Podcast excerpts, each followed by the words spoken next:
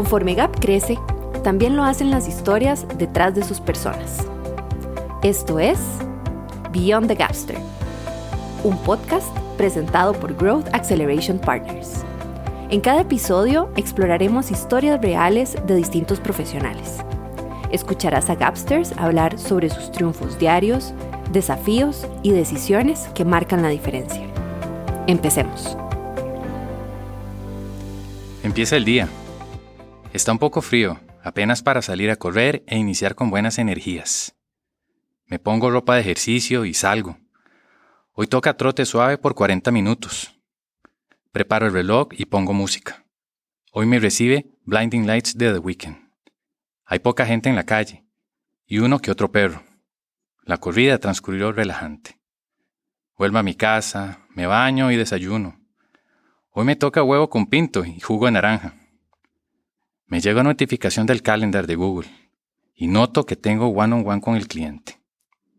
Me alegra muchísimo saber que hoy tengo esa meeting y la razón de eso es que he estado buscando involucrarme más en tareas relacionadas con AWS y mi idea es convencer al cliente de que me brinde esa oportunidad. Por eso me he estado preparando para presentar el examen de certificación, el cual es en dos semanas. Diez y media de la mañana. Hora al one on one. Me pongo audífonos. Tomo un sorbo de agua y espero que se conecte el cliente. No pasan dos minutos y el cliente se conecta. Hoy anda con blusa verde y parece que se acaba de bañar. Lo noto por el pelo mojado. El saludo cordial como es usual.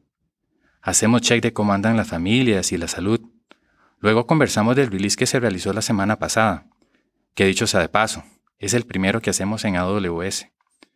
Hablamos también de lo que queremos desarrollar para el segundo release y de los retos que podríamos enfrentar. Finalmente, llegamos al punto donde le comento que pronto voy a presentar el examen de certificación. Le digo que mi interés es seguir creciendo profesionalmente y que el conocimiento que uno puede adquirir en el área de cloud lo veo muy prometedor. Acá dejo el terreno preparado para comentarle mi interés. Tomo otro sorbo de agua y me lanzo.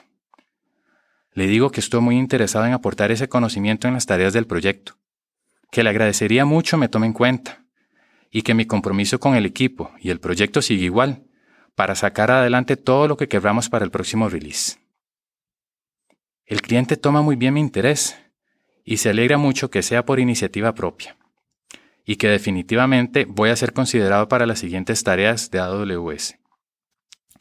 El one on one termina y sigo mi día de trabajo. Pero antes, el almuerzo, ya es mediodía. Pasan los días. Llega el sprint planning y para mi felicidad tengo un task relacionado con AWS.